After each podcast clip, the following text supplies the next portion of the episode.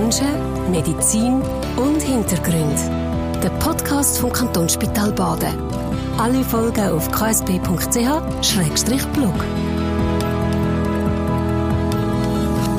Herzlich willkommen zum neuen KSB-Podcast. Das mal mit dem Patrick Fafken. Er ist Orthopäd und arbeitet im Ärztezentrum Limmatfeld in Dietiken und in der Radiusklinik in Dielsdorf. Heute reden wir über sein Spezialgebiet, die Schultern. Welche komplizierten Fälle hat er schon behandelt? Welche Patienten sind besonders in Erinnerung geblieben? Und was fasziniert ihn eigentlich so an diesem Gelenk? Aber zuerst mal, Herr Wafken, wie man unschwer wird hören, kommen ihr eigentlich aus Wien. Darum die Frage, Wiener Kaiserschmarrn oder Wiener Schnitzel? Schnitzel. Das war eindeutig. Ja, ist nicht so süß. Mm. Kann ich mehr davon essen. In dem Fall mehr der herzhafte Typ. Das ist ein bisschen die Frage, ähm, man weiss ja, Übergewicht ist nicht so gut für Gelenke, darum vielleicht nicht so viel Wiener Schnitzel. Was macht ihr, um euer Gelenk in Schuss zu behalten? Früher habe ich versucht, möglichst viel Sport zu machen, um eben Schnitzel und Kaiserspann wieder abzubauen. Äh, mittlerweile mit zunehmender beruflicher Tätigkeit esse ich einfach weniger Schnitzel. Man muss nicht mehr ganz so viel Sport machen. Aber es wäre schon schön, wieder ein bisschen mehr Aktivität auch rauszuholen. Das macht Sinn. Und jetzt, wenn wir über die Schultern reden, Ihr behandelt ja das Gelenk schon seit Jahren sehr intensiv. Ähm, was ist so die häufigste Verletzung der Schulter, die ihr antrefft und behandelt?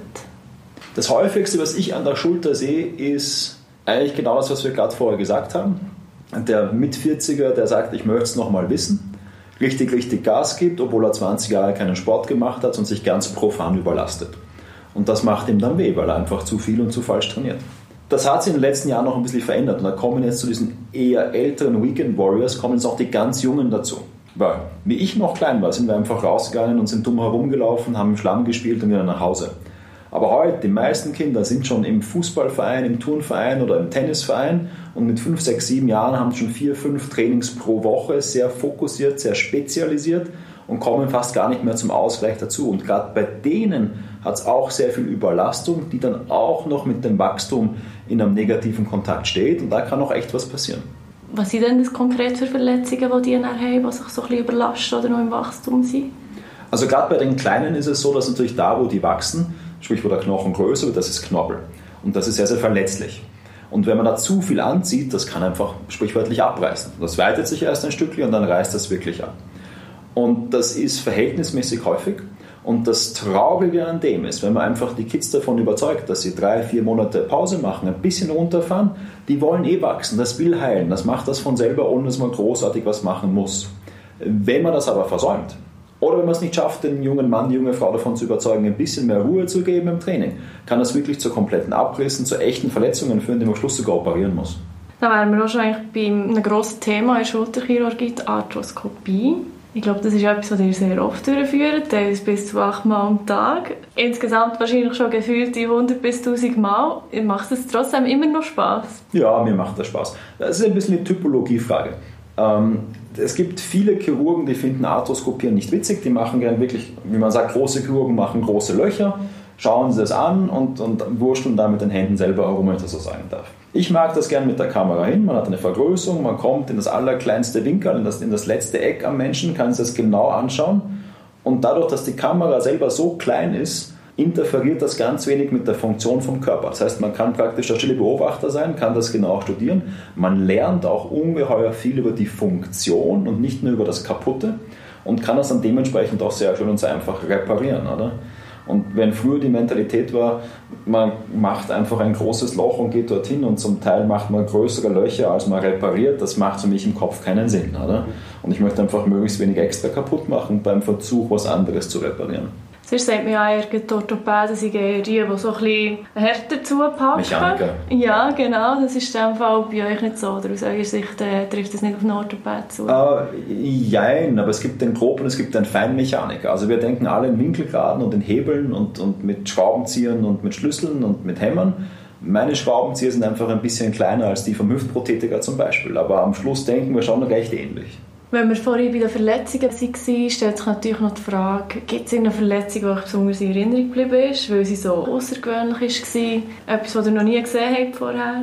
Äh, ja, gibt es ein paar. Die meisten hat man dann immer wieder gesehen. Aber gerade zum Beispiel bei den Kids, da war ein junger Mann gewesen, Das war noch in den USA, der ist mit Dirtbikes gefahren, mit diesen kleinen Motorrädern und das auch recht aggressiv. Und der ist gestürzt und hat sich die Schulter verrenkt. Und wir haben gedacht, die war einfach nur ausgekugelt und haben da, das kann ja passieren, oder? In jedem Alter. Und wir haben das Röntgenbild gesehen, dann haben wir gemerkt, dass eigentlich der Knochen an der Stelle, wo er wächst, in zwei Teilen auseinandergesprungen war. Das heißt, es war weder gebrochen noch luxiert, einfach an der Wachstumsstelle hat sich das abgedreht. Das habe ich damals zum ersten Mal gesehen. Ein paar Jahre später haben wir einen ähnlichen gesehen, der hat das gemacht beim Fliegenfischen. Eigentlich ohne, einfach nur durch wiederholtes Überlasten, Überlasten, Überlasten. Und dann hat die Schulter angefangen, ums Eck zu wachsen. Und dann haben wir das gemacht, was man bei Knien auch machen kann. Man kann auf einer Seite den Knochen zusammenheben mit einer Schraube, dass er in die andere Richtung zurückwächst und wieder gerade wird zum Beispiel. Das war noch ganz spannend. Und so häufen sich diese Geschichten mehr und mehr und man schaut sich das an und wenn man das dann aktiv suchen geht, kommt man drauf, das gibt es eigentlich viel öfter, als man denkt. Es gibt so einen Spruch, wo man sagt als Arzt, viele Verletzungen haben mich häufiger gesehen, als ich die Verletzung gesehen habe, weil man es einfach übersieht. Oder? Und da muss man manchmal ein bisschen aufpassen. Und wie stellt ihr sicher, dass ihr so besondere Verletzungen überhaupt erkennt, weil es ja nicht so Alltag ist? Das Wichtige ist, äh, es gibt eine Wissenschaft, die heißt Epistemiologie. Das ist die Wissenschaft vom, vom Wissen, woher weiß ich, was ich weiß und wie entsteht Wissen und wie kann ich wissen, was war es. Und prinzipiell ist es so, dass man eigentlich weiß, dass Menschen versuchen, das, was sie sehen, an ihre vorgefassten Meinungen und Ideen anzupassen. Also wir wissen eigentlich schon im Kopf, was wir sehen wollen und passen dann die Welt an das an. Und da muss man einfach aufpassen. Man muss halt immer so mit einem halben Fuß bereit sein, seine eigenen Meinungen zu revidieren, zu überdenken und zu sagen, es mag schon sein, dass ich seit 30 Jahren das so mache und das ist immer so gesehen, aber es könnte heute zum ersten Mal anders sein. Und wenn man das immer so ein bisschen im Hinterkopf mitschwingen lässt, dann hat man viel mehr Vorsprung, so schwierige Sachen zu finden. Das ist etwas, was im Alltag sehr aufwendig ist, wenn ihr viel zu tun habt, dass man da immer noch so ein bisschen den Wachgeist behaltet. Äh, wie macht ihr das? Ein bisschen, also ich bin jemand, der sehr gerne auf Details achtet, mir fällt das auch oft viel mehr auf. Das ist vielleicht einfach eine Art und Weise, wie man lebt, das ist halt mein, mein ich weiß nicht, mein Talent oder meine Grundeinstellung. Und das andere ist, ähm, das habe ich noch, wie ich in Basel war, äh, da war ich auf der Neuroorthopädie, also auch Kinderorthopädie. Und da hat mir auch einer von den Kollegen beigebracht, auch diesen Kindern, die, die zum Teil mit Gehirngeschäden geboren werden und so weiter und so fort. Oder, äh, oder die, die zum Beispiel keinen Fuß haben von Natur aus, aber trotzdem in dem Fuß Schmerzen haben, obwohl sie gar keinen Fuß haben. Oder? Wo man sich einfach denken muss, pass auf, für den ist der Schmerz und das Problem echt. Und das muss man akzeptieren. Auch wenn ich das jetzt so nicht a priori nachvollziehen kann, es ist für ihn schon echt und dann ist es meine Aufgabe als Arzt, nicht zu verurteilen, sondern zu beurteilen, wo das herkommt und wie ich das lösen kann. Also sorgfältige Abklärung, wo sehr wichtig ist. Ja. Genau, und halt mit Bereitschaft nochmal, vielleicht wenn es nötig ist, auch außerhalb von der Box zu denken.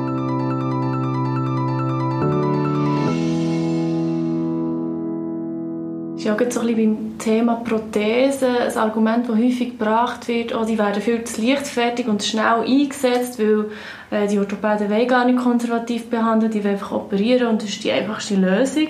Ähm, wie ist das bei euch? Tut ihr auch lieber operieren, als äh, zuerst mal konservativ das zu versuchen? Da kommen ein paar Sachen zusammen. Also prinzipiell, ich tue lieber operieren statt nicht operieren, deswegen bin ich Chirurg geworden, oder? Sonst wäre ich Rheumatologe geworden zum Beispiel.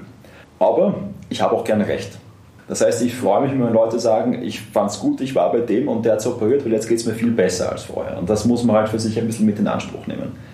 Prinzipiell, was schon ist, man kann ungeheuer viele Sachen kompensieren. Der Körper hat eine absurde Möglichkeit, mit Sachen zurechtzukommen. Und das kann man ausnutzen, das kann man herauskitzeln. Und das kann man auch im Sinne von Patienten dann gut einsetzen. Und dann, wenn es gerade um die Prothetik geht, das ist vielleicht auch wieder so ein persönlicher Anspruch von mir, ich mache viel Prothesen, aber ich mache sie nicht so gerne oder so überzeugt, weil es ist ein bisschen das Aufgeben. Die Prothese heißt, ich bin zu ungeschickt oder zu unclever oder zu dumm, es zu reparieren. Und manchmal geht es nicht anders. Manchmal muss man sagen, das ist ein Totalschaden, da gibt es keinen anderen Weg, das musst du tauschen und es geht nicht.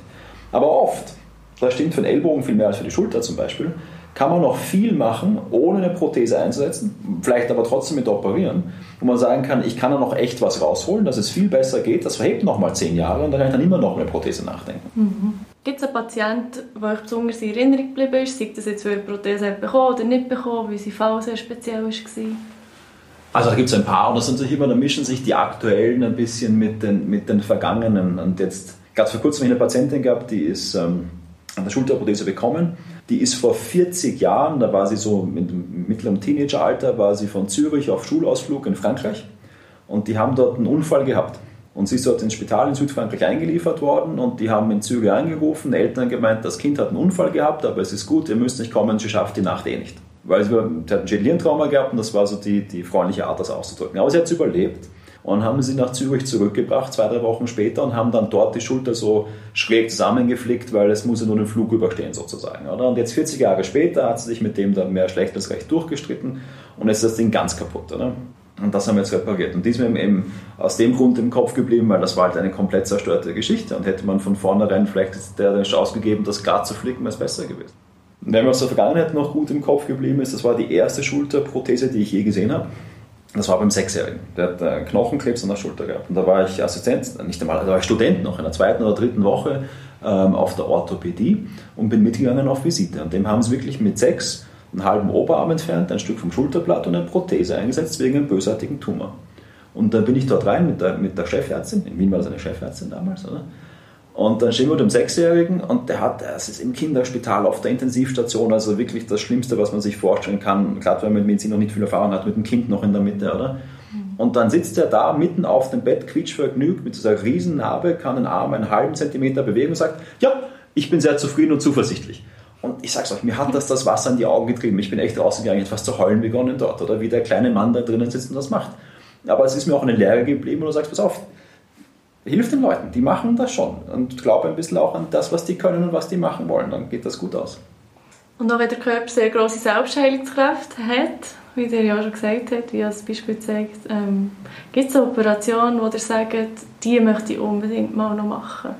Ich suche mit einem Patienten für die Operation oder sage, ich will das operieren, jetzt brauche ich einen Patienten dafür. Ich suche mir praktisch umgekehrt äh, die Operation aus, wo ich mit dem Patienten am leichtesten dorthin komme, wo er hin oder sie hin möchte. Ne? Hat er schon immer gewusst, dass er Orthopäd werden Nein. Das hat ein bisschen, mich hat es ein bisschen in den getrieben. Wie ich ganz klein war, wollte ich immer Taucher werden. Ich weiß auch nicht wieso. Ich habe bis heute keinen Tauchschein. Ich kann nicht mal sehr gut schwimmen, aber das wollte ich als kleines Kind immer machen. Ähm, dann war ich relativ ernst einmal mit dem in Überlegung, äh, Jurist zu werden und dann später Diplomat in Österreich, weil das ist dort eine recht ansehnliche Karriere, habe das fast auch gemacht. Aber war dann damals recht sportlich, habe mich beim Sport sehr oft verletzt und damit war ich schon halb durch die Ausbildung durch, bevor ich mit der Schule fertig war, weil ich habe die meisten Brüche, Verrenkungen und Verletzungen selber schon erlebt gehabt und habe gewusst, was es braucht. Oder? Und damit war es dann gar nicht mehr so weit zur, zur Orthopädie. Also ein bisschen von den eigenen Erlebnissen äh, ja, ja. auf den Beruf kommen. Man sagt ja oft damit immer der Arzt, den man selber am meisten braucht, oder? Das stimmt, ja. Ähm, und was denkt ihr, wenn, wenn das nicht so gekommen wäre, wenn ihr nicht wäret Orthopäd geworden, was ist? Also ich war nicht immer Orthopäde, ich war zwischendurch, ich war auch mal wirklich Grundlagenforscher, ich war mal Epidemiologe, ich habe noch relativ kurz, aber doch auch Consulting gemacht und ein bisschen mal Unternehmensführung. Äh, ich habe sogar mal eine Zeit lang für einen Headhunter gearbeitet, also wirtschaftlich, nicht mit, mit äh, Flüchtlingen äh, oder Kriminellen oder sowas. Und ähm, ja, wer weiß, vielleicht eines Tages werde ich auch mal was anderes werden wieder. Bin mal gespannt. Wer das gesagt ja. Merci vielmals für das Gespräch. Menschen, Medizin und Hintergrund. Der Podcast vom Kantonsspital Baden. Alle Folgen auf ksp.ch-blog.